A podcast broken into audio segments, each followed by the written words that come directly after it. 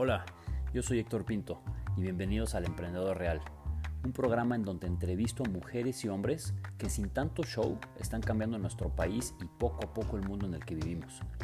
¿Cómo lo están haciendo? Por medio de las empresas que crearon o las compañías en las que trabajan o en las que han invertido. Así es que muchas gracias por escucharnos y vamos para adelante.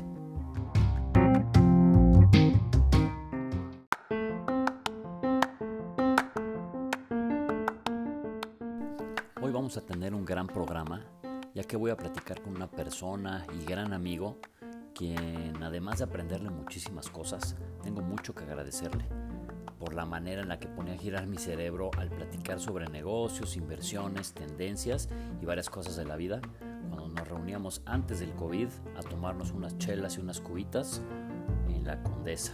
Bueno, la verdad él varias de las ocasiones se tomaba un café pero me da mucho gusto presentarles a Manolo Atala. Bienvenido, brother. Bienvenido, mi Muchas querido gracias. Manolo Atala, al primer, al primer programa del Emprendedor Real, en donde pues, entrevistamos emprendedores, inversionistas y turbogodines que son, son reales, no, no, no que salen en tanto show, aunque bueno, sabemos que tú sí, tú se has salido en, varios, en varias revistas y todo, pero... pero pues, por, por, por, por, por ventas nada más, para vender. Exacto, exacto. Y, y, pues bueno, la primera, sabes que este, este podcast tiene dos reglas. Y la primera es que cada uno decide la manera en la que se presenta, cada quien dice como su currículum de vida o cómo te quieres presentar, eso vale madres, como tú quieras. Y la segunda es que durante la entrevista pues nos vamos a estar tomando nuestro trago favorito, brother. Entonces, Bien. pues creo que eh, vámonos con, con, estos dos puntos importantes, que el primero es, pues dinos quién eres y por qué estás tomando lo que estás tomando hoy, brother. pues bueno, pues yo soy Manolo Atala. Este, ¿Quién soy? En realidad, eh, soy una persona que le gusta vivir y disfrutar la vida, la única que tenemos. Este, y pues todo lo demás, las cosas que haces en realidad, pues son, se convierten en parte de tu personalidad y, y, pero en realidad lo que soy es alguien que le gusta disfrutar muchísimo la vida y le gustan los placeres de la vida en realidad y placeres no nada más, me refiero a la comedera y la, la, las cosas bonitas, sino los placeres más sencillos del mundo. Este, y ese soy yo. Y estoy tomándome una, una, una Amstel, este, una chela, Venga. porque este, estoy en la playa, entonces hace calorcito y, ahorita no es como para tragos más fuertes, ahorita es para chelear. Pero ya son las cuatro, mi Manolo. Sí, bueno, pero yo, yo empiezo tarde. Eso. Oye, ¿por qué la chela? ¿La chela porque es playa o siempre ha sido chelero? No, me gusta mucho la chela, la verdad. Este, digo, yo soy de tequila, 100%, ¿no? Ah. O sea, si es un trago fuerte, este, me gusta, o sea, destilados me gusta tequila, muchísimo, eh, pero siempre he sido chelero, o sea, como que me, me, me, gusta la chela y me he vuelto, tampoco soy el mayor conocedor de chela, ni que soy buenísimo en las chelas artesanales, todo el rollo, pero me gusta mucho de repente probar chelas nuevas, etcétera, etcétera. Hay, hay un par de plataformas, bueno, la mejor de todas, que es de, de Beer Cow, que de repente me mandan chelas, chelas nuevas este, a mi casa y pues voy probando. Me encanta probar nuevas chelas, eso sí. Y no soy tampoco de cerveza Guinness acá súper oscura y de conocedor belga, ¿no? Este, soy de, de, de, cerveza fresita, ¿no? Clara y... Perfecto, pues va a estar divertido esto porque yo también estoy con mi chalita, con una cerveza Tres Casas, que es de un muy buen cuate, que también un día aquí lo entrevistaré este, si es artesanal, con dechi, y aquí ya sabes de este rollo. Y me estoy echando mi tequilita, este, pues para que, para que fluya bien la entrevista, ¿no? Así es que salud, pues mi salud. querido Manuel. Qué gustazo, muchas gracias por la invitación. Oye, pues vámonos con la, la primera pregunta que de, de, la entrevista, que es, eh, ¿por qué dejaste de ser turbogodín en la primera etapa de tu vida? Me encanta el término turbogodín. Este, pues mira, en realidad la primera, esa en realidad no fue la primera etapa, o sea, fui Godín sin el turbo, ¿no? Antes. Ok. Este, tengo una, tengo una historia un poco rara, no es el, no es el camino natural que conoces de muchos emprendedores. Este, de hecho, empecé a emprender muy joven. Eh, yo me salí de la universidad, eh, me invitaron a salir, de hecho. Este, y nunca regresé. O sea, yo ni siquiera, déjate, déjate un máster, yo ni siquiera acabé la carrera. Y empecé a emprender, eh, mi primer negocio lo, lo monté a los 21 años con unos amigos. De hecho, creo que con alguien de tu generación, con Juliano Lopresti y, y, con, y con otro amigo Alejandro González.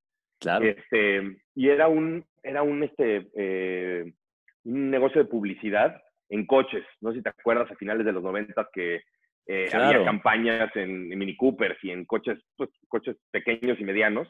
Claro. Básicamente el modelo de negocio era, pues le pagábamos dos mil pesos a los estudiantes para que pagaran, pues a lo mejor de gasolina, el estacionamiento de la universidad, lo que sea. Y nosotros le cobrábamos a la marca por tener una X cantidad de, de, coches brandeados en la calle, pues le cobrábamos cinco mil, ¿no? Ese era nuestro modelo de negocio. Vendíamos publicidad móvil en ese momento. Y luego hubo una legislación ahí este, por un fraude que hicieron eh, una de estas compañías eh, y la legislación de la Ciudad de México prohibió ese tipo de publicidad si el coche no pertenecía a la empresa, ¿no? Okay. Este, entonces, bueno, no, nos destruyeron ahí un poquito el, negocio, el modelo. Este, luego abrí otro negocio con otros amigos y, y, después me dediqué a la música. O sea, este, no nada más no regresé a la, a la universidad, sino que me dediqué a tocar. Yo soy músico. Este, y, entonces me dediqué unos años a la música, después tuve unos trabajos ahí de los que no fui muy feliz.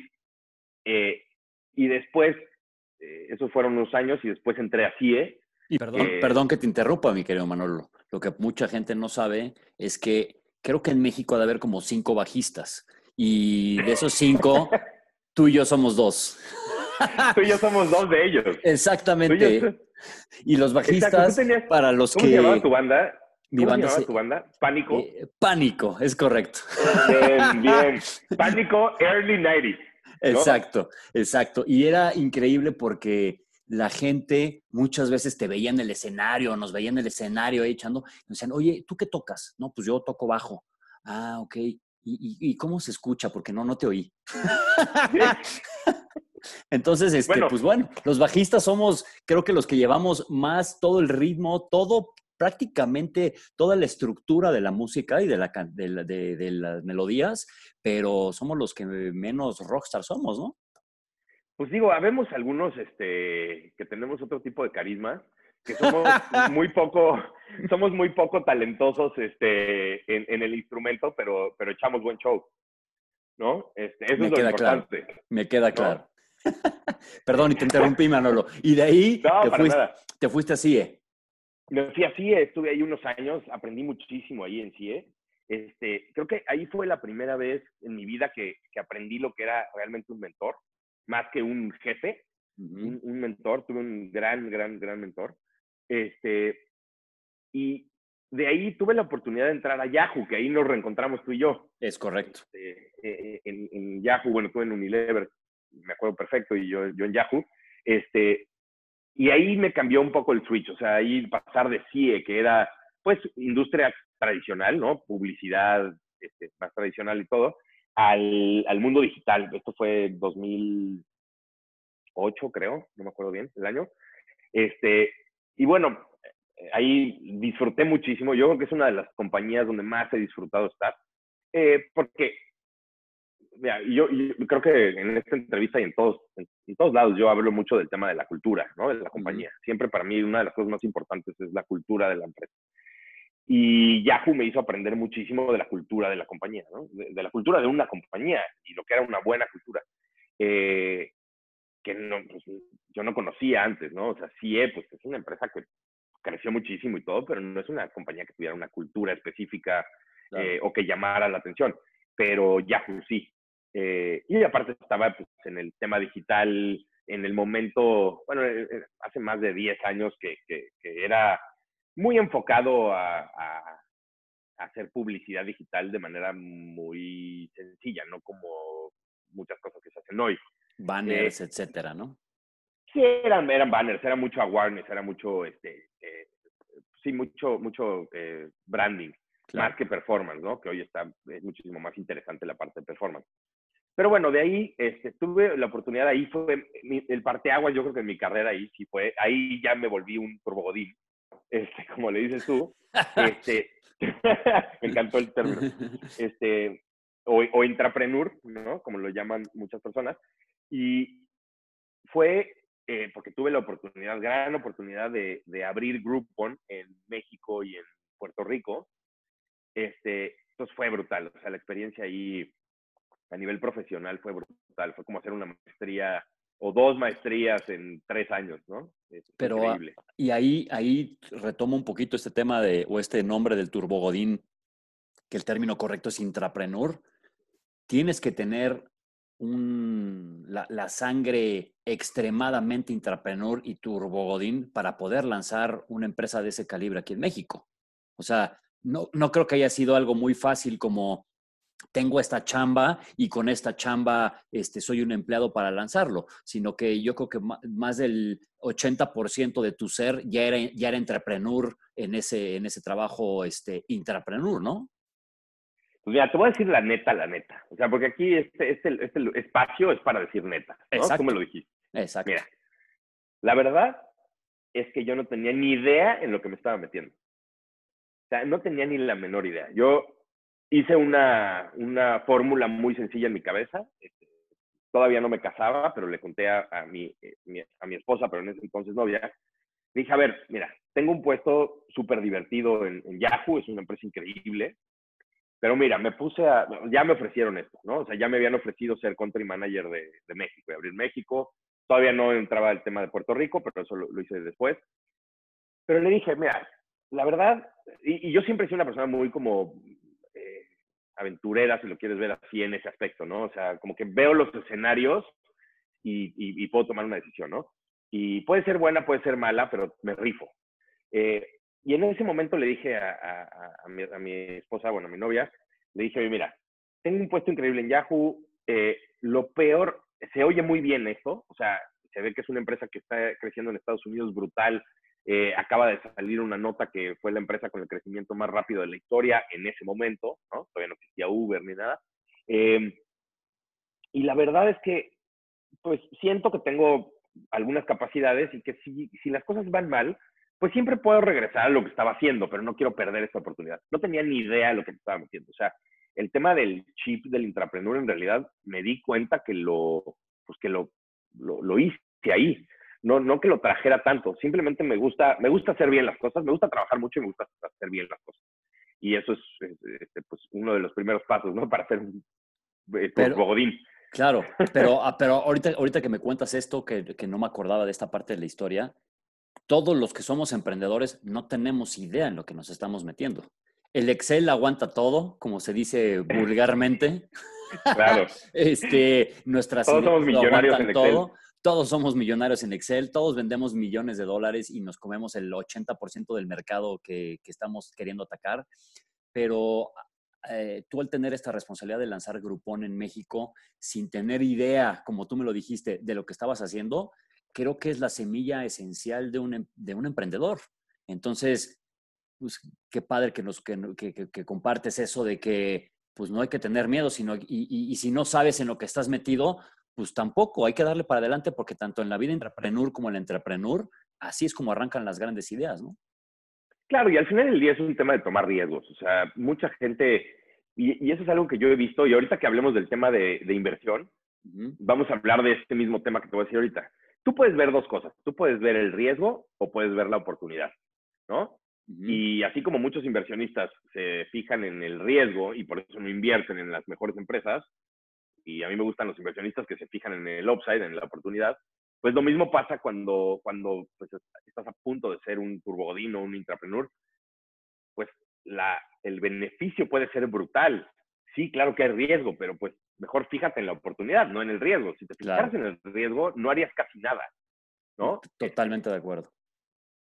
Entonces, a mí, yo siempre he, tratado de, sin, sin, caer en el optimismo estúpido, este, he tratado de ser, de fijarme siempre en la oportunidad más que en el, más que en el riesgo. Y de tener riesgos controlados, obviamente, ¿no? No, no tampoco aventarte ahí a saber que te vas a morir y, y aventarte igual, ¿no? Pero eh, eso es lo que, eso es lo que siempre me ha hecho tomar decisiones. en qué me fijo, ¿no? Buenísimo. Oye, y, en, este, en este mundo entrepreneur, intrapreneur, que ahí la línea creo que estaba muy, muy este, borrada, por decirlo así, prácticamente yo lo puedo ver como algo ya de entrepreneur. Cuéntanos dos, dos anécdotas reales, un par de anécdotas reales de, de ese mundo Godín, Turbo Godín y, de, y de, de, tus emprendimientos, algo real de lo que casi no podemos ver en las revistas. O sea, que, que, este, que digas, esto nadie lo sabe. Si quieres, aquí nomás queda entre tú y yo, no lo va a ver casi nadie. Este, este, pero algo, algo real que no salga en las revistas. Cuéntanos, Manolo. Pues mira, cosas que no salen en, revistas. En revistas normalmente salen las cosas bonitas, ¿no? O sea, no sale el, la guerra, ¿no? Yo normalmente, este, siempre que hablo con mis equipos comerciales o, cuando estamos haciendo la planeación de, del siguiente Q o algo así, normalmente no es que sea yo una persona bélica, simplemente le pongo temas bélicos a mis explicaciones, por algún motivo, no lo sé. Claro. Entonces, nadie, nadie se enfoca en la guerra, en el, en, el, en el campo de batalla. O sea, como que te ponen la portada, ¿no? Del emprendedor que logró una ronda de inversión, que pues eso al final del día, antes que nada, no es un logro, ¿no? Le estás dando un cacho de tu compañía a alguien más, ¿no? Deberían de darte el pésame, güey, no el, no, no, ¿no? Es como de cada vez eres menos dueño de tu compañía.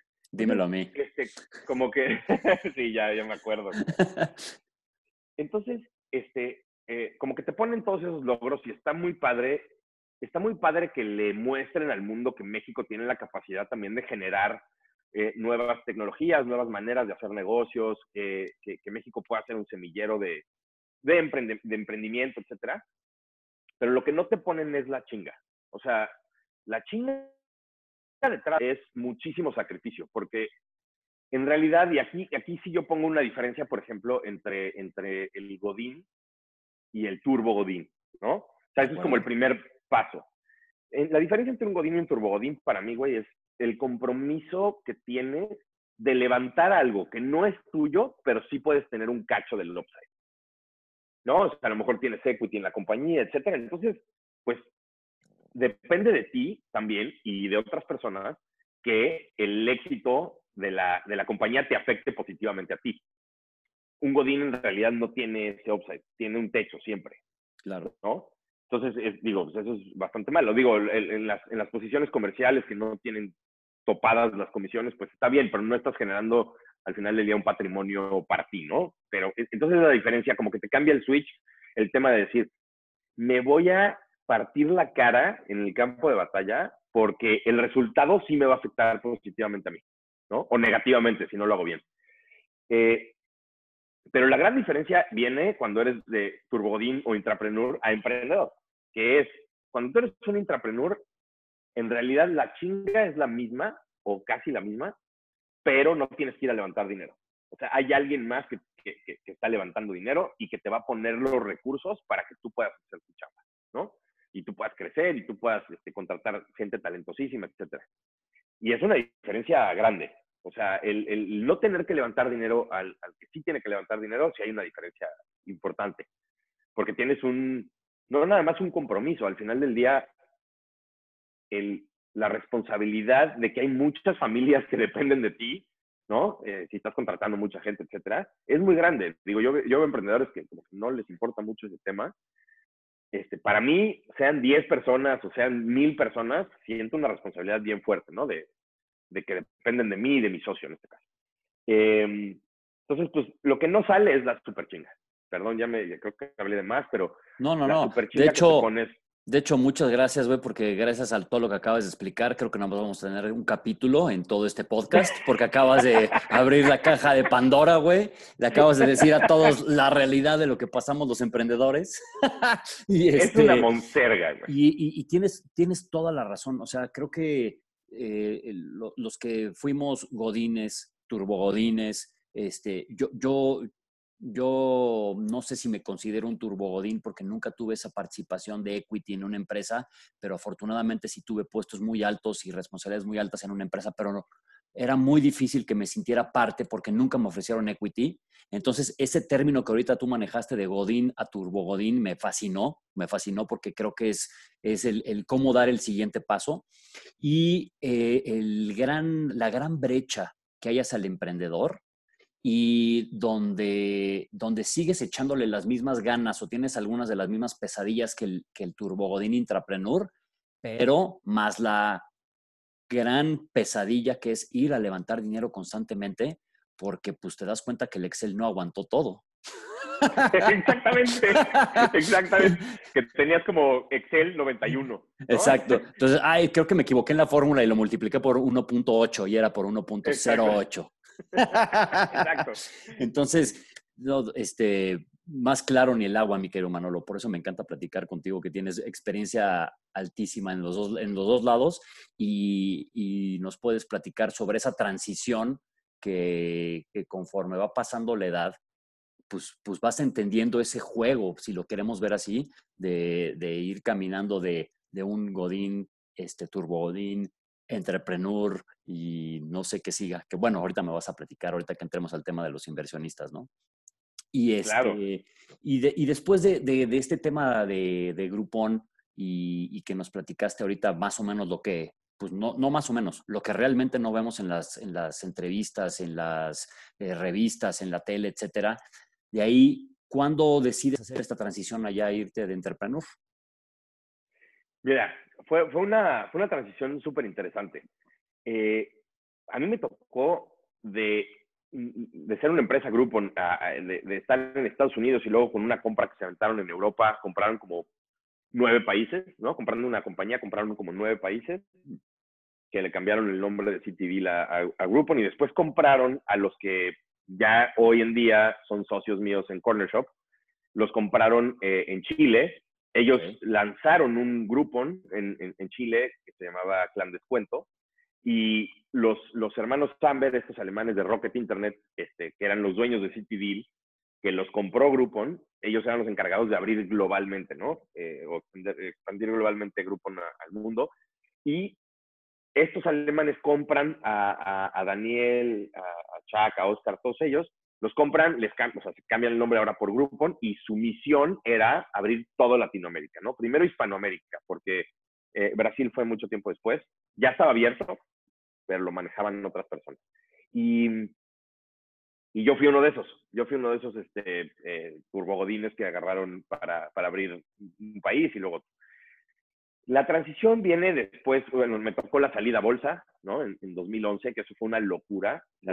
de no tener nada, no tener dónde sentarnos, ¿no? En una casita rentada que teníamos ahí apenas con, con, sillas, sin mesas ni nada, este, pues literalmente 365 días después de eso, este, pues, estábamos saliendo a bolsa.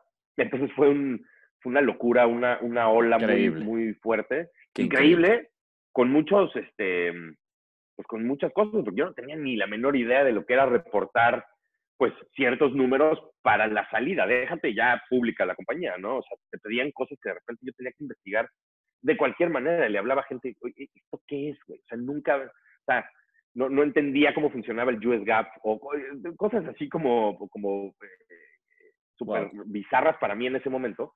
Em, entonces fue un aprendizaje padre. Tampoco me tocó ahí ser de la gente que, que, presentaba reportes súper elaborados, pero tenía que presentar los números de mi país. Entonces fue una, fue una transición importante ese, ese, el IPO. Y después de dos años, ya en el 2013, estaba bastante quemado. Una de las cosas que, que te pasa normalmente cuando eres emprendedor o, o, intrapreneur es que si no mides muy bien, eh, si no le mides el agua a los camotes, te quemas. O sea, llega un momento en que la cabeza este, explota y, y, no das más, ¿no? El, el, con el nombre este de burnout, ¿no? Y a mí me dio eso en 2013, al principio fue ya como el acabose de, o sea, yo no podía estar, seguir trabajando de 7 de la mañana a 1 de la mañana todos los días. Este, era, una, era una locura. Y había gente que se quedaba conmigo también. El primer año fue más rudo estabas en, el, en, el, en este bloque que escuchamos de muchos emprendedores en revistas y en teles, de, y en teles, ¿eh? en tele, cuando dicen, este, cuando dicen que pues, realmente trabajas de 14 a 16 horas diarias y, y ves el número y dices, pues es que no me va a dar tiempo de trabajar de 14 a 16 horas diarias, pero realmente sí las trabajabas. O sea, esa es parte de la realidad, de la realidad de lo que estamos contando ahorita, ¿no? Claro, durante tres años, este, a lo mejor se me olvidó comer el 40% de las veces. O sea, se me olvidaba comer, se me olvidaba, este, bueno, ahí mi, mi, querida, que es una gran amiga, este, que era la directora de recursos humanos en ese momento, llegaba y me ponía unos cagues en la oficina porque me decía, son las 7 de la noche y no te vi comer en todo el día. Claro. Primero me lo decía de buenas, luego me decía, ya, güey, estás loco. Claro. o sea, tienes que comer, etc. Y luego ya comía, mal comía, mal dormía, este, había otra persona ahí, Alfredito, que quiero mucho, Alfred, este, que, que, que, nos hemos acompañado en los últimos 12 años o 11 años, creo, este, se quedaba conmigo hasta la una de la mañana y estábamos literal echando un cigarro afuera de la oficina a las doce y media de la noche, este, ya para cerrar casi la oficina, ¿no? Pero habías arrancado a las 7 de la mañana. Pero habíamos arrancado a las 7 porque teníamos algunas llamadas a veces con, con otros países, entonces pues, en México a veces eran las 5 de la mañana. Claro. Este, todos los viernes, por ejemplo, yo me despertaba a las 5 de la mañana. tampoco es como que ya estaba a las 5 en la oficina, pero en mi cama tomaba llamadas con, con los directores este, globales de, de grupo en Alemania. Claro. Era su una de la tarde allá, entonces eran, unas, eran unas fregas muy padres. O sea, claro. lo disfruté mucho. Y, y, muy padre, pero también otra, otra cosa real que tenemos que contar es que México, creo que de los países de la, Latinoamérica, no sé si de todos los países de, Latinoamérica, pero tiene un extremado atraso en la parte de empresas públicas. Somos un país con muchas empresas familiares, que después ya dedicaré mucho tiempo a un capítulo de eso porque es una pesadilla las empresas familiares en este país. Y, y, todo el mundo quiere tener todo, quiere tener el 99% de todo. Y, el, y ese pensamiento de tener una empresa pública o de trabajar en una empresa pública es bien complicado. Entonces, cuando entras en ese rol, que para mí es muy positivo, porque cuando una empresa es pública es, tienes que ser transparente en todo lo que haces, eh, cambia todo, ¿no? Completamente. solo, que si te das cuenta que en México hay 300 mil personas con de, de, 220 millones de habitantes, 300 mil personas con cuentas en casa de bolsa y en Estados Unidos 6 de cada 10 tienen cuentas en casa de bolsa, pues ahí ya es donde te das cuenta del abismo que hay y esa cultura que no tenemos, ¿no? Gigantesco. O sea, el abismo en, el, en la cultura financiera en general, hay un abismo gigante, ¿no? Entre Estados Unidos y, y, México en, en, finanzas personales. Porque lo que estás hablando también es finanzas personales. O sea, claro. una de cada seis personas tiene una cuenta de... ¿O cuál, cuánto dijiste? Eran seis, de cada... Seis de cada diez. Seis de cada diez. Tienen de alguna manera relación con inversión en bolsa. Y bolsa nos referimos a empresas públicas. Claro. Y, es brutal. O sea, el tema de finanzas personales en, en, México es... Y, digo, lo entiendo también. O sea, hay muchas razones detrás de... Pero sí es tristísimo ver eh, que hay un atraso tan fuerte entre Estados Unidos y México. Exacto. Y entre otros países y México también. Está, está, grueso. Oye, Madolín, y este, y, y cuando dentro de todas estas transiciones, porque bueno, híjole, creo que nos podemos quedar horas aquí platicando sobre tu, historia de emprendedor, porque de Groupon hay una gran, gran historia de Corner Shop que, este, que, también eh, sería muy interesante que nos las platicaras, y, y, cómo vas avanzando desde, desde esa transición de Groupon, Corner Shop, etcétera, hasta convertirte en un inversionista. Buenísimo. Pues mira, esta salida para mí marcó, marcó un, como te decía, un cambio importante en mi vida profesional. Eh, aprendí muchísimas cosas. Tuve un, lapso como de un año ¿no? Eh, en donde, justo inmediatamente después de haberme salido de Groupon, en donde me volví consultor, consultor de e-commerce para empresas europeas que querían lanzar en Latinoamérica. Y la verdad es que no me fue nada mal, aprendí muchas cosas, tuve clientes muy padres, pero me aburrí muchísimo, porque yo soy un, yo soy, yo soy de equipos, ¿no? O sea, yo no soy solo player. Claro. Este, y me aburrí mucho, pero me, me fue bien, aprendí, digo, cosas. Y de ahí yo era, eh, eh, eh, era parte del Board of Advisors de Delantal. entonces hubo una cosa increíble que fue, pues, fue uno de los primeros exits que hubo en, en México, el de Sin Delantal. Eh, una historia muy padre también. Eh, Evaristo y Diego lograron no nada más vender su compañía en España a, a Just Eat, eh, la volvieron a hacer en México y se la volvieron a vender a Just Eat.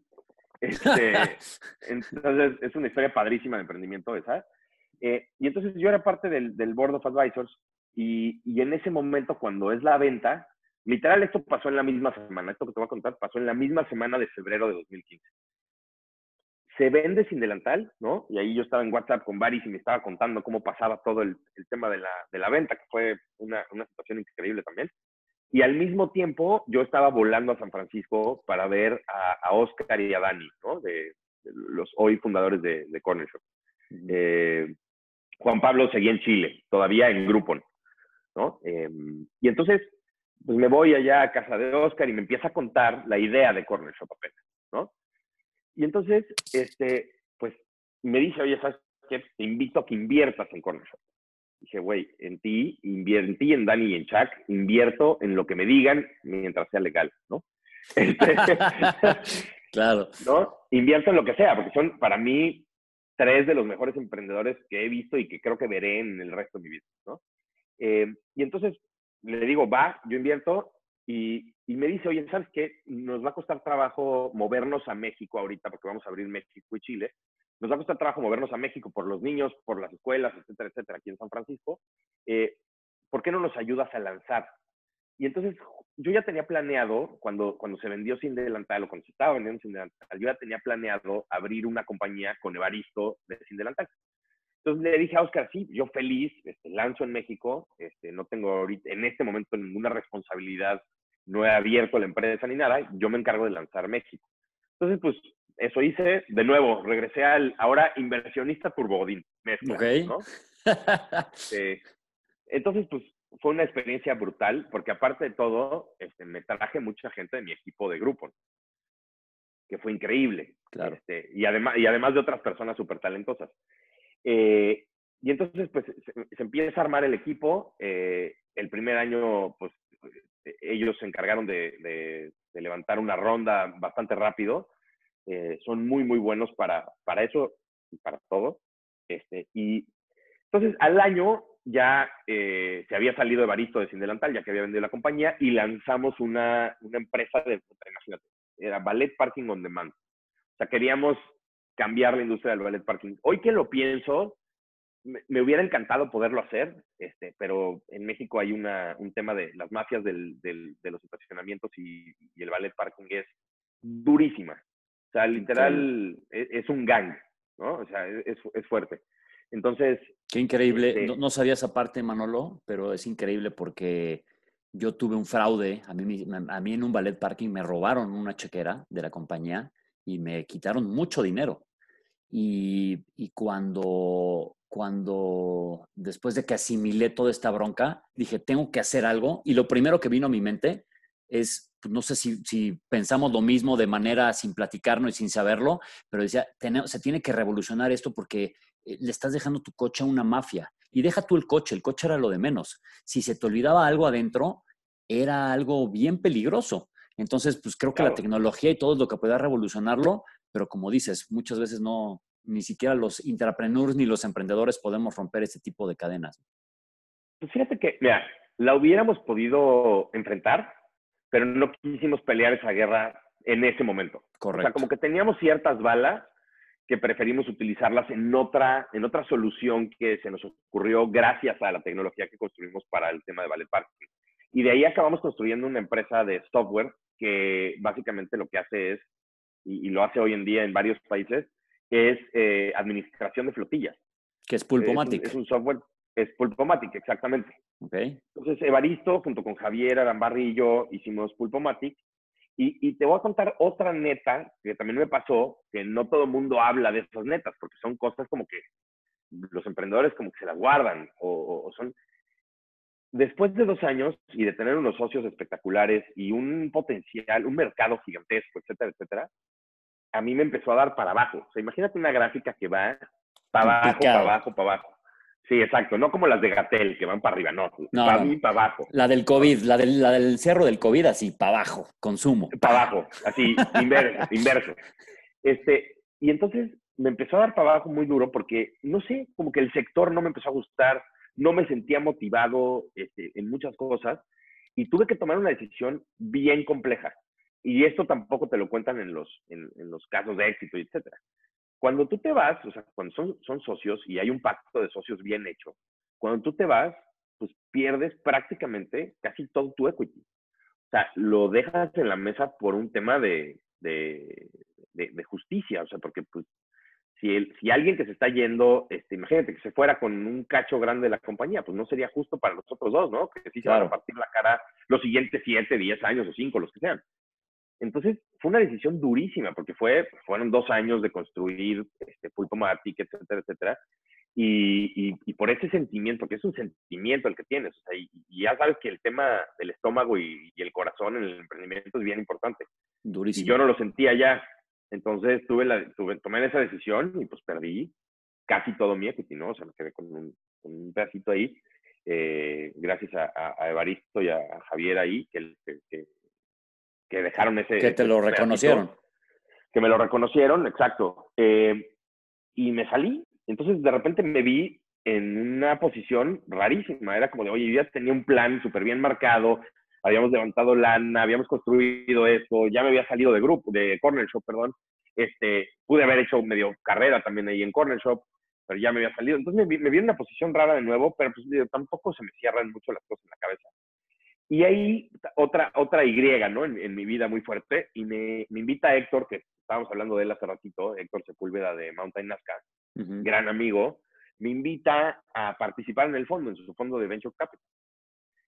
Entonces, primero me invitó a un proyecto muy en específico con uno de sus inversionistas y de ahí muy rápidamente él y otros socios me dijeron, ¿sabes qué? Te invitamos al, al fondo a participar.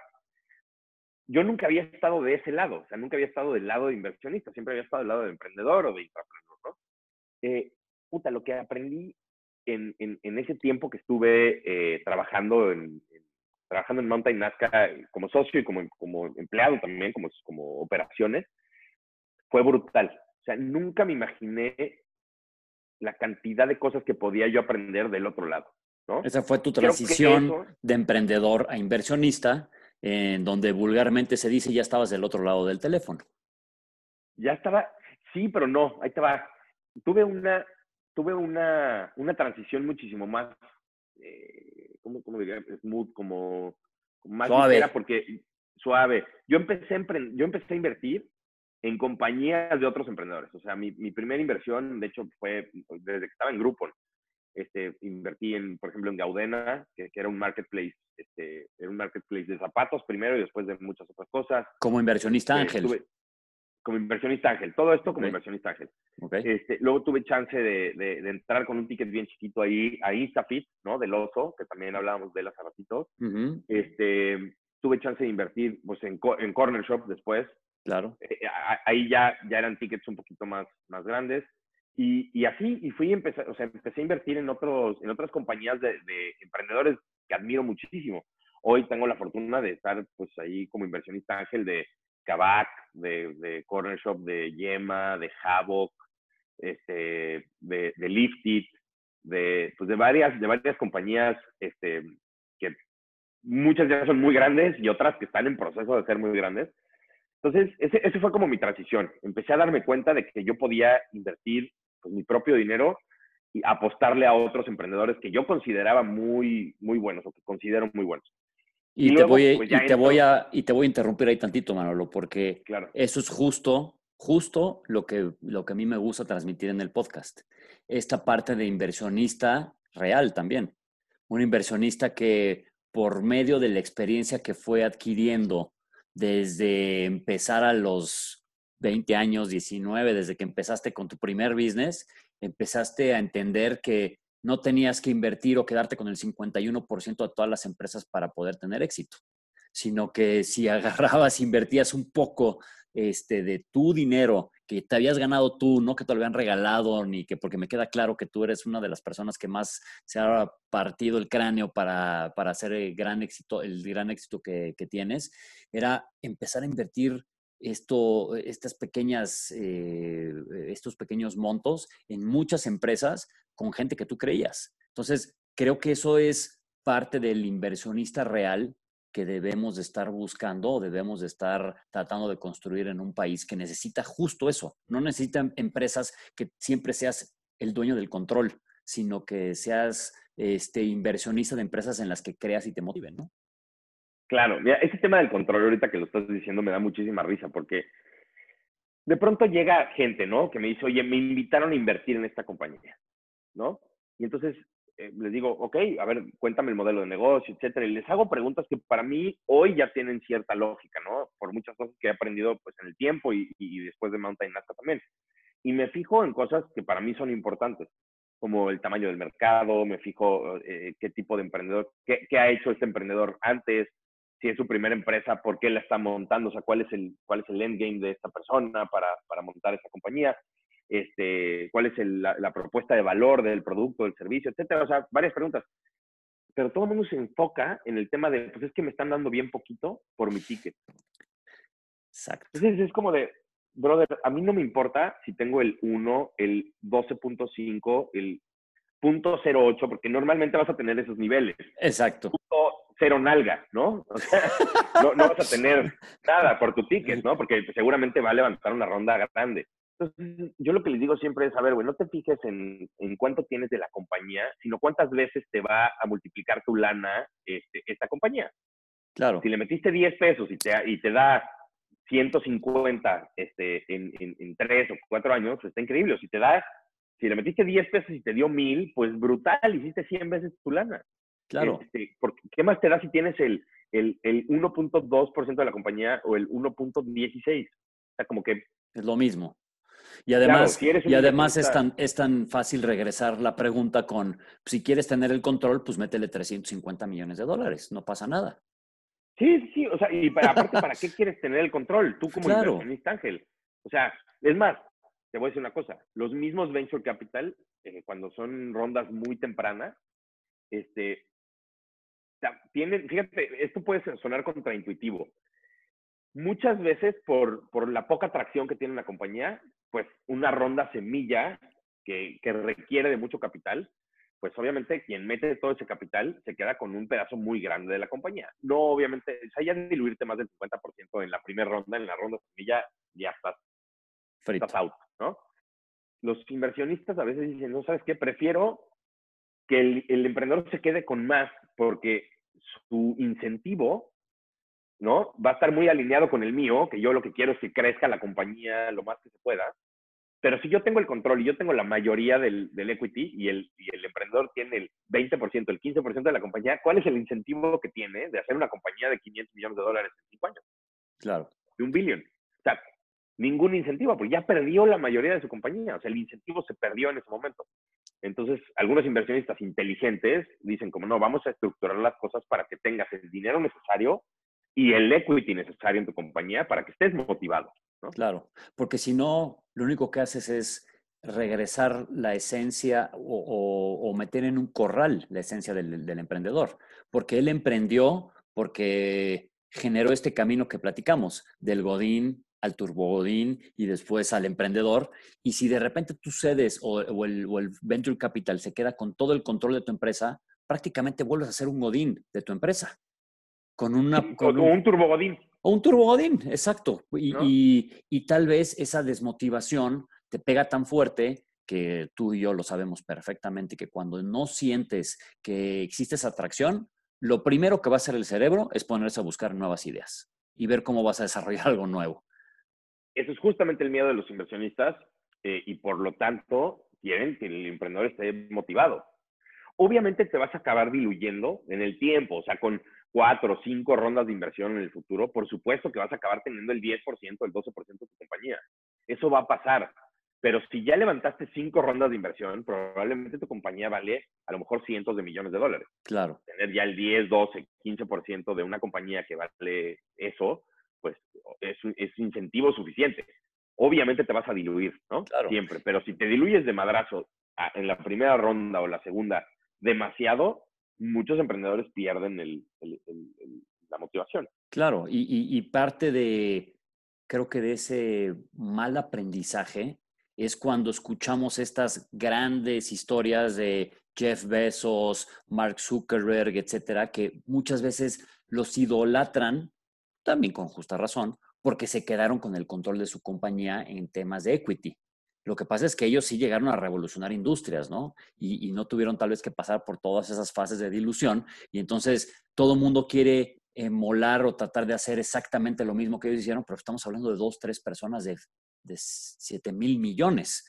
Entonces, creo que para, para, para el tema que estamos platicando aquí, para el, para el objetivo de, de, este podcast, que es tratar de platicar con emprendedores y con inversionistas reales, es, pues en lugar de quedarte con el control de compañías, pues mejor invierte en gente que creas y en proyectos que creas de manera pequeña, pero pero que sepas cómo te va a, a, redituar o qué tanto va a hacer crecer esa pequeña o gran inversión que pusiste sobre la mesa, ¿no?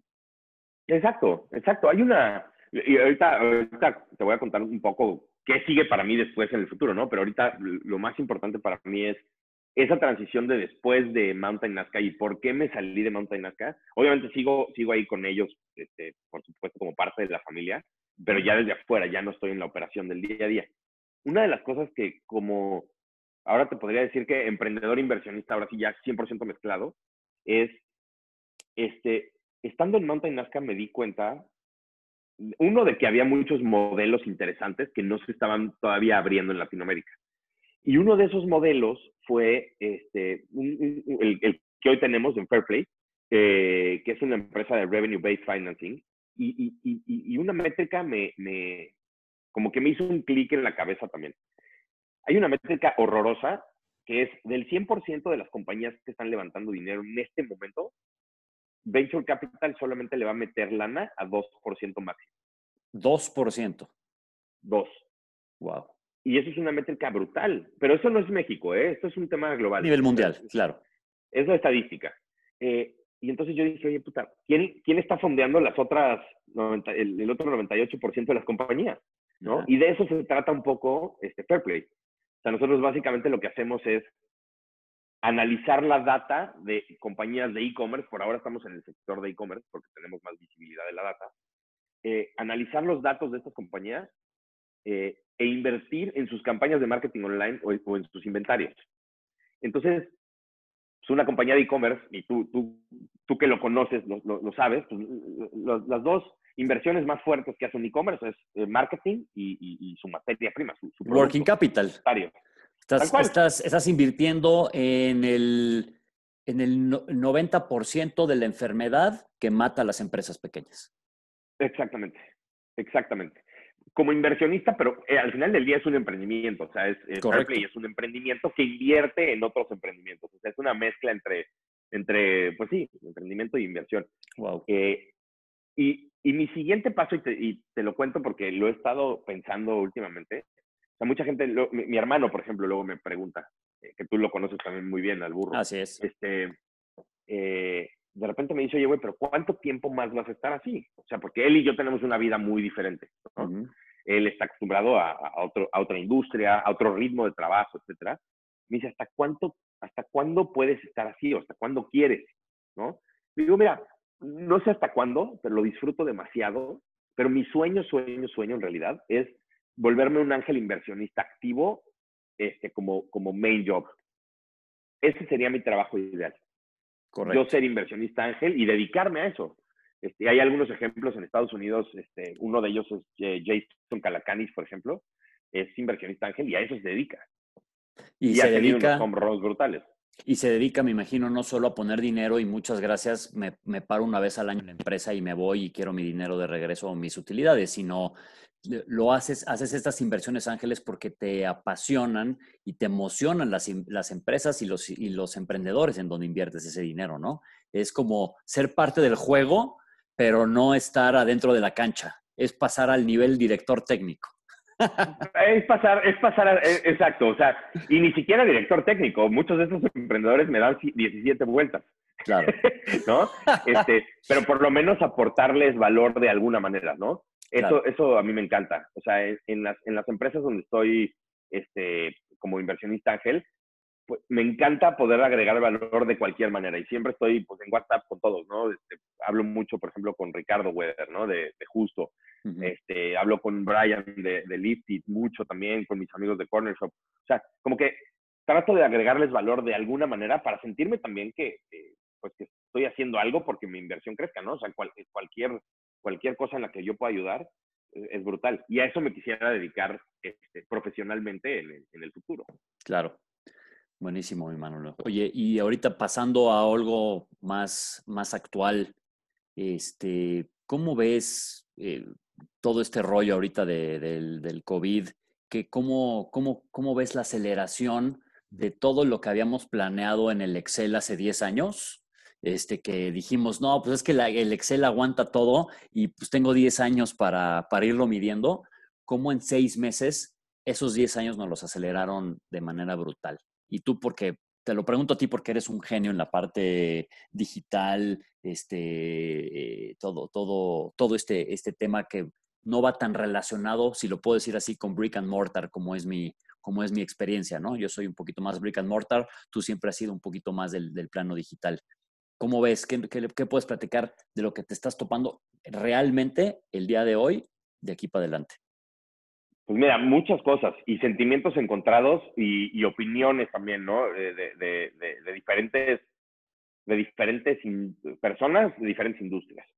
Eh, afortunadamente, digo, tristemente, a la industria en la que yo estoy le ha ido muy bien. O sea, triste por la razón, ¿no? Claro. Pero pues eh, e-commerce está creciendo como nunca había crecido en otro año, ¿no? Es, es el año de más crecimiento que ha tenido e-commerce en Latinoamérica eh, bueno, y en el mundo ahorita, ¿no? Eh, desafortunadamente por esta razón. Pero por el otro lado también veo que ha impulsado a mucha gente, algunos obligándolos a cambiar su chip y cambiar su cabeza, eh, y a otros empujándolos a ser muchísimo más eficientes, ¿no? tengo una, una, una, una, historia que tampoco me enorgullece porque no, no, es lo mejor hacer lo que yo hice, pero sí me dio mucho coraje me habló una persona que conozco desde hace muchos años y me dijo, oye, es que estoy teniendo un problema enorme porque tengo puras tiendas físicas, ¿no? Necesito abrir mi e-commerce. Y tiene un producto que, era como para que hubiera abierto su e-commerce hace... En 2001. ¿No? Exacto, exactamente, ¿no? O sea, eh, lo, hubieras tenido que buscar en el, browser, en el browser Netscape. De Yahoo. exacto, exacto. En, en Altavista lo hubieras tenido que haber buscado ya. Entonces, este, y entonces me habla y me dice, es que estoy, por esto de COVID me estoy, este, pues, o sea, tengo, o sea, me puedo morir. Y, y le, contesté de una manera que no me enorgullece, pero que sí es muy cierta. Eh, y yo, si algo, algo me, caracteriza, me caracteriza es decir las cosas totalmente como vienen. Como vienen. Dije, es que tal vez te merecerías que eso te pasara.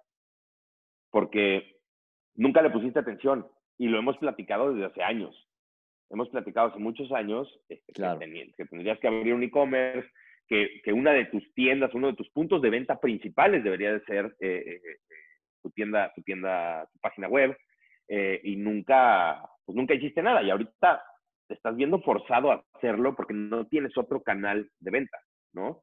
y lo que he visto es que tienes el espectro muy grande desde estas personas que que se están viendo en una situación muy compleja, porque abrir un e-commerce tampoco es como que de la noche a la mañana y ya lo vas a hacer bien. O sea, tenías que haber aprendido, ¿no? Desde el 2010 y empezar a darle y empezar a, empezar a eh, eh, mejorar y hacer más eficientes tus ventas, etcétera, y llegar a este momento bien preparado. Y entender que el delivery se lleva el 80% de tu profit. Sí, depende de cómo lo hagas también. Sí, pero, cómo lo hagas. pero a lo, que me refiero es que muchas veces estos modelos de negocio o, o, estos ejemplos que pones piensan que cuando tú abres una tienda en línea va a ser exactamente igual que en el mundo real del brick and mortar. Y entran 17 mil variables que no tienes ni idea y te pegan más duro en la cabeza que con un bat de aluminio. Entonces, este, híjole, eh, estoy totalmente de acuerdo contigo.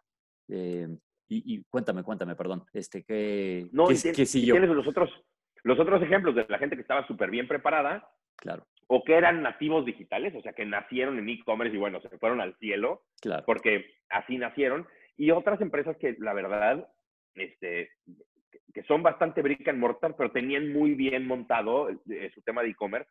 Y pues, no solo no murieron, sino que su e-commerce se convirtió, o sea, casi que vendieron lo mismo que tenían por casteado este, en e-commerce que en todas sus tiendas físicas, en algunos, ¿no? Entonces, pues, el estar bien preparado, no nada más por un tema de, COVID, estar bien preparado eh, para cómo funciona el mundo hoy, creo que es la obligación para todos, ¿no? Por lo menos estar abierto a, analizar estas, estas, estas cosas. Ahora, COVID está causando estragos Perdón, Manolín, nada más para cerrar ese punto. Eh, hablando de netas reales. Estar, en, estar online o estar en e-commerce no significa que vas a ser exitoso, sino que es un canal más de distribución, que tienes que manejarlo como tus otros canales de distribución. Sí, tienes que manejar, bueno, se manejan un poco diferente, tienes que ponerle atención a otro tipo de cosas y a otro tipo de detalles, pero sí, o sea, al final del día, la, gente que está en Brick and Mortar, mucha gente me dice, es que tú, tú tú piensas, tú eres muy radical, Manolo, tú piensas que mañana ya debería de haber puro e-commerce y que las tiendas físicas deberían de morir. Digo, no, yo no creo que las tiendas físicas deberían de morir. Simplemente yo ya no voy a comprar las tiendas físicas. Ya no me gusta, no me llama la atención. Así como ya no tengo coche desde hace años, ¿no? Y uso Uber y moto y camino y ando en bici, pues lo mismo con las tiendas. Para mí, si tengo la opción de no ir, pues no voy a ir, ¿no? Em, entonces, tener una, una tienda online no solamente te abre un panorama eh, en esta época que está pasando algo que nunca pensé que fuéramos a vivir, ¿no? Que es una pandemia. Pero en realidad te abre la posibilidad de expandir tu, tu, producto, tu servicio de manera global. O sea, hoy ya es algo normal que tú puedas tener un e-commerce y vender relojes y que los vendas en, en Austria y en, en, Australia y en Portugal y en Chile, ¿no? Correcto. ¿Por qué no? ¿No? Digo, depende de tus márgenes, etcétera, pero al final del día, creo que eso te abre un, un, tema muy diferente para hacer negocios en 2020 que el que teníamos hace 20 años o hace claro. Y que tenemos que estar conscientes también que así como nos forzaron a poder estar en estos canales en línea y, y, poder vender hoy un reloj en Chile, en, este, en Colombia, en Argentina, cuando antes tal vez ni siquiera me importaba, Tal vez no sabemos, así como llegó la, pandemia de un día para otro, así tal vez se puede ir de un día para otro, ¿no?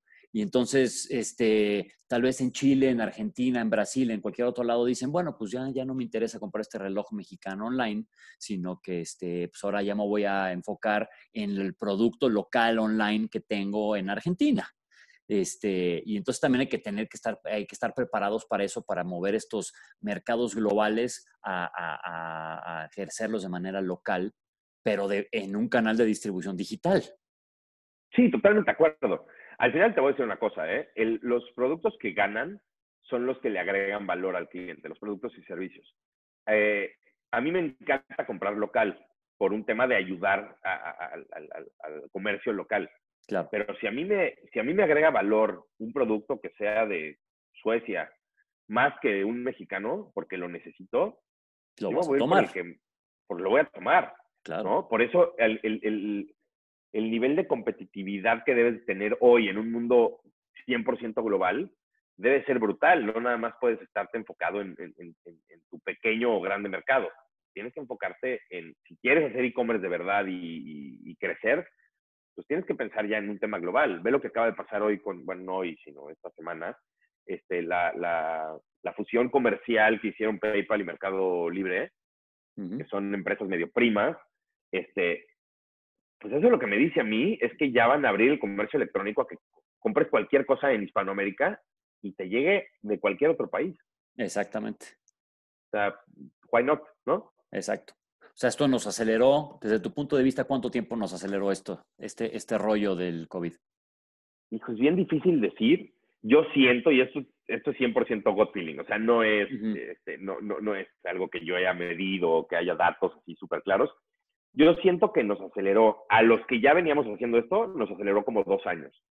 Este, a, los que se iban a morir este, eventualmente por ser brican, bricanmortareros, este, los aceleró como 10. sí, es que sí, es impresionante como, bueno, no sé, mi sentimiento es que es impresionante cómo gran cantidad de los comercios y de las empresas en México, y así me gusta decirlo, porque también como sabes, como yo soy muy como tú, no tengo filtro y las cosas las tiro directo, pero gran cantidad de la gente iba dormida al volante. Y gracias a Dios, bueno, no sé si, no sé si decirlo gracias a Dios porque, porque tampoco es algo, algo bueno, como lo dices, pero al momento de que llegó esta cosa que es bastante difícil, les dio una cachetada, les dio un madrazo en la cara y le dijo, despiértate porque te vas a embarrar contra una pared. Entonces, más allá de ver el, perjuicio de que llegó esta pandemia para, para cambiar las cosas de raíz, pues yo creo que fue un madrazo en la cara para decirle, despiértate porque estás a 400 metros de darte contra un poste, cuate. Este, que si no lo hubieran dado, el 60% de la gente se embarra contra el poste, ¿eh? porque no tenían ni la más mínima idea de qué tenían que hacer. Con un tratado de libre comercio nuevo, con empresas nuevas, con emprendedores chavos que traen un drive impresionante, que traen muchísima lana atrás impresionante y que, y que de repente pues te van a comer el mercado y te vas a voltear y le vas a decir a los, a los este, millennials o a los Rukenials o a muchos otros más, oye, es que fue culpa de ustedes. No, la verdad fue culpa nuestra porque íbamos dormidos al volante. Sí, claro, o sea, literal, eh, es un tema, mucha gente, he escuchado mucho el tema de, de echarle la culpa a los nuevos modelos de negocio, ¿no? Eh, gente que en muchas ciudades le echa la culpa a Airbnb de que esté pasando X o Y, ¿no? Con sus, con sus ciudades. O que le echan la culpa a Uber porque si la industria de los taxis o que si le echan la culpa a quien sea, ¿no? Es como de, no, no es la culpa, pues, hubieras dado un gran servicio y hubieras evolucionado tu servicio a esto y no estarías en este problema. Así Hoy, ¿no? O sea, muchas industrias o muchos modelos de negocio llegan eh, a, agregarle valor a la gente y la gente contrata lo que, como te digo, contrata lo que, lo que le genera valor. Es correcto. Y, y, con esto, pues nos damos cuenta que esto esta nueva cosa que platicamos también hoy de, del acceso a la pertenencia, cómo está cambiando tan fuerte, ¿no? Tú sabes que yo soy, un, yo soy un gran aficionado de los coches. Desde los, creo que de los tres años de edad este, quería bañarme con gasolina en lugar de con agua, ¿no? Porque amaba, amo los coches. y, y llevo también más de un año y medio moviéndome en Uber, sin yo manejar mi coche. Y yo, y yo soy una persona que disfrutaba realmente treparme el coche, irme a la oficina o irme a donde fuera, porque me gusta manejar. Y ahora cuando agarro el coche digo, no, ya este, prefiero tener el acceso a tener la pertenencia. Y esto creo que nada más lo aceleró de una manera brutal, en la cual el que no se ponga las pilas este, y no entienda que el acceso puede estar dentro de todas las industrias, todas, porque, porque ya me di cuenta, el otro día escuché que Porsche ya te, ya te vende una suscripción para que tú al año escojas cuatro de sus coches y tú escojas y digas, bueno, durante estos tres fines de semana voy a usar una Cayenne, durante estos días voy a usar un 911 y durante estos días voy a usar un este, 928. Entonces ya no necesitas comprarte la Cayenne, el 928 y el 911. Ya tienes acceso y a la pertenencia. Claro. Sí, pues así como tú llevas año y medio en, en, en Uber, ¿no? Sin coche, o, o, por lo menos tener un coche, ¿no? Supongo que porque Exacto, tenemos un coche. fuera de México. Pero sí, nosotros también, el, el, de mi esposa. Yo no tengo coche, yo tengo una moto chiquita, ¿no? Y camino normalmente a todos lados eh, y ando en Uber, porque ya no quería tener ese, esa pesadez de tener un coche y... y ¿Dónde estacionarte? de él. La tenencia, todo eso va para afuera. Está cañón. Mi querido Manolín, oye, pues ¿quieres agregar algo? Algo en donde te puede leer la gente que nos escucha, este, dónde te pueden encontrar, dónde te pueden ubicar en las redes sociales. Pues mira, no, tampoco este, soy tan activo en redes sociales. En LinkedIn sí, este, me pueden buscar como Manolo Atala, eh, tal cual, ahí en LinkedIn. Eh, en Twitter no soy tan activo. Me gusta de repente leer cosas en Twitter, pero no, normalmente no tuiteo nada, absolutamente. Entonces, pues, LinkedIn creo que es un, un buen, una, buena red, una buena red social profesional. Y ahí puedo, pueden de repente ver algunas cosas que escribo en la página de Fairplay. Ok, perfecto.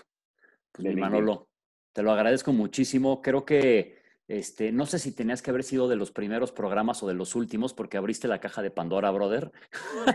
y, nos platicaste toda la neta de ser emprendedores que, que la verdad es el objetivo de este programa. El objetivo es que la gente escuche la parte que no es tan glamurosa, lo que no se lee, lo que no se ve, porque es una decisión bien complicada cuando tomas, eh, eh, cuando decides pasarte de una empresa que tienes un sueldo fijo quincenal, mensual o, como te lo den, a, rifártela, o en este caso, este, algo que para mí también, la verdad, me, me, abrió el coco, como cada vez que me siento a platicar contigo con unas chelas, con un café, con una cuba, eso de, pues no importa tener el control, el chiste en una inversión es tener invertir en, en, lo que me apasiona del proyecto, invertir en los, en los, en los emprendedores y, este, y dejar hacer lo, pues para lo que, lo que decidieron hacer. Lo que hacen bien. ¿no? Lo que hacen bien.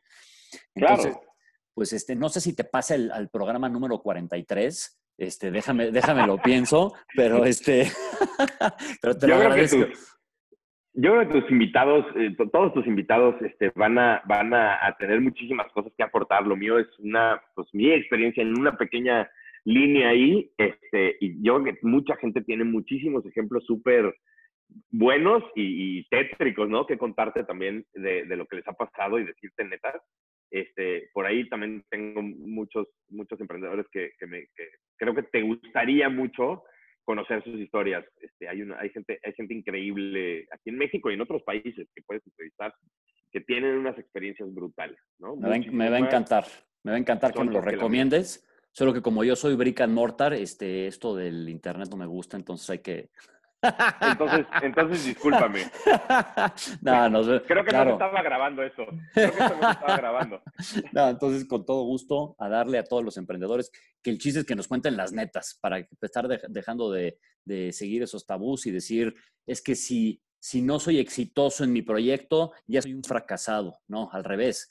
El, la, la cantidad de veces que fracasas es un, una moneda más que le pones al gran proyecto que en algún momento de tu vida va a llegar.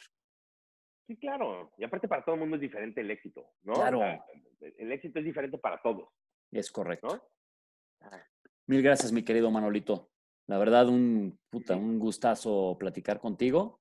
Y este, y pues bueno, después esperaré otras, otras recomendaciones. Y en una de esas, en unos meses más, te volvemos a subir al barco, brother feliz de la vida. Mil, mil gracias por el, por el espacio y por, por esta plática brutal con Chelita y todo, Victorín. Sabes que se te, se te admira mucho, sobre todo. Mil gracias, carnal. Un abrazo. Igualmente. Bye.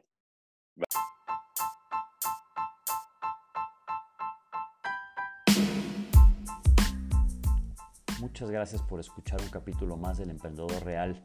Recuerda que si te gustó este programa, envíalo a tus amigos por medio de WhatsApp, dando clic en compartir desde Spotify, para que a su vez ellas o ellos lo compartan con sus amigos y así podamos ser más y más personas que escuchemos entrevistas sobre emprendedores, inversionistas, turbogodines y personas reales. Yo soy Héctor Pinto y muchísimas gracias por escuchar El Emprendedor Real.